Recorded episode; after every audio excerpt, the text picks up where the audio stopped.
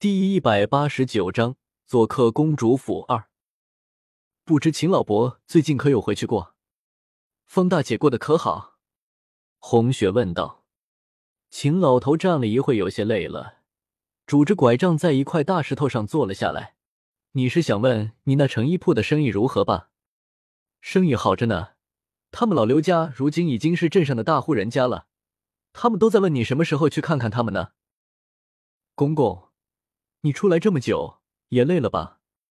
我让人扶你回屋休息一下吧。月容打断了红雪与秦老头的谈话，招呼了小厮，将秦老头扶了下去。红雪这才明白，自己开的成衣铺，怕是早就被皇上知道了，只是不知道那些铺子，如今都是谁在管着，赚的钱又在哪里。秦风借口回书房办公。留下宝珠与月容陪着红雪。月容看着不远处独自玩的正开心的宝珠说：“宝珠的名字是他爷爷给取的，说是他们家祖上都是贫苦人家，如今这个孙女却是生在了富贵人家，命就像宝珠一样的贵重，所以就取名叫秦宝珠。宝珠就挺好的，喊着顺口，寓意也吉祥。你可知宫里头除了大皇子？”其余的几个皇子都还没有取名字，有的人猜测皇上想立大皇子做太子，可是皇上并不是很喜欢大皇子。其余的几个皇子也都不怎么讨皇上的喜欢。虽然皇子们现在还小，可是一日不立太子，后宫一日不得安宁。时间长了，只怕会对皇上不利。为了争夺皇位，弑父杀兄的先例数不胜数。红雪知道月容是想劝他回宫，可是自古以来，哪一个皇室能逃出那样的命运？就算他回到宫里，又能如何？不过是把自己也扔进了皇室的这条浑水中去罢了。于是对月容说：“皇上是个聪明人，这些问题他一定早有计较。就是因为每一个皇子都不喜欢，所以才最公平。我一直都想不明白。”云岚可是你的儿子，为何皇上也不喜欢？月容问出了心中压着的多年的疑问。红雪笑了笑：“什么是喜欢？什么是不喜欢？有时候表面上不喜欢，说不定却是暗地的维护；有时候面上看着喜欢，谁知道心里又是怎么想的？”月容摇了摇头：“这些我都知道。有一次，如妃挑拨云妃，云妃年纪轻。”听信谗言，硬是找了由头将云岚打了好几十板子。若不是行刑的太监忌讳着大皇子的身份，只怕云岚他早就断气了。自头到尾，皇上都没有过问过这事。从那以后，别的娘娘们都知道云岚不被皇上看重，隔三差五的欺负她，也是那孩子骨头硬，都忍了下来。后来几位妃子觉得大皇子真的不被皇上看重，这才不去搭理他了。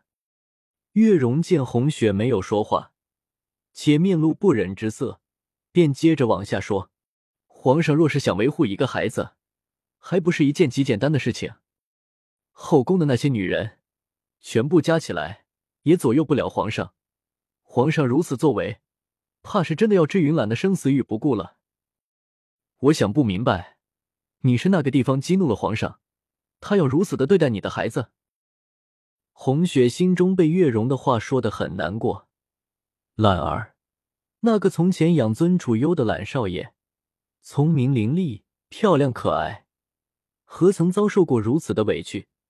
这三年来，他都是如何过的啊？在外人看来，赫连云懒是皇后的儿子，那些痛恨皇后、要打击皇后的，不免都要把气撒在云懒的身上。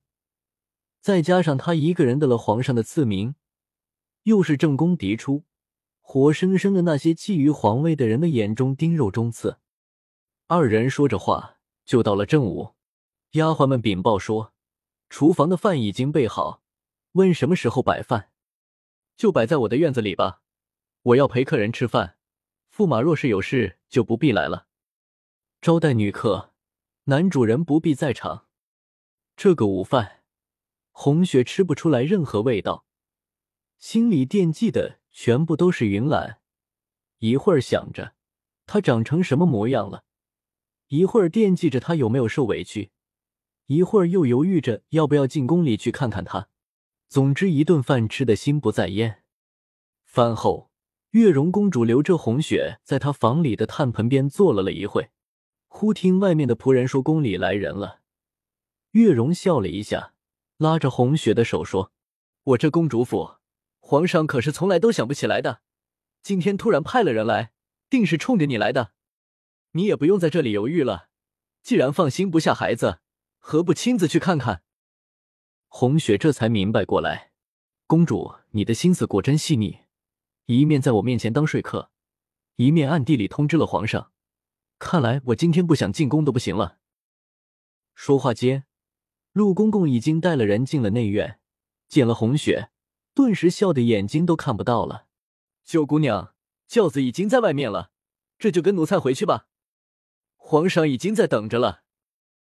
月容皱起眉头道：“九姑娘。”随后想起沈皇后已经死了，皇上定是重新给红雪安了个身份，这才笑着说：“九姑娘，陆公公可是皇上跟前的红人。”就是朝上的官员见了也要问个好，你快些跟他走吧，我可得罪不起这样的贵人。红雪还是有些犹豫，这宫门一入，可就逃不出来了。这时，月容问陆公公：“公公，不知大皇子最近过得可好？”陆公公是宫里的人精，一听就明白了过来，叹了口气说：“公主有所不知，大皇子昨个在学堂刚被师傅骂过。”大冷天的，愣是在学堂外面跪了好几个时辰。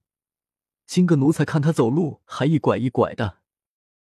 红雪叹了口气，他听了陆公公的话，虽然知道是故意夸张过的，可是不免心中仍是担忧，便说：“陆公公，我写一张字条，你帮我交给皇上。他若是同意了，我就进宫去；他若是不同意，任你怎么说，我都不会进宫的。”陆公公听了一阵为难，敢在皇上面前玩花招的，大概就只有这个女子了。可是皇上临行前吩咐了，一定要将九姑娘毫发无损的带回来，连皇上自己都不敢得罪的人，他一个奴才就忍了吧。便笑着说：“九姑娘要写什么，就快些写了吧，奴才帮你呈给皇上。”红雪写了张字条。内容是让皇上先答应，他可以自由的出入皇宫。皇上若是同意，要盖上玉印，不得反悔。吹干了墨迹，红雪将纸折好，交给了陆公公。陆公公接过字条，不得不原路返回，禀报皇上。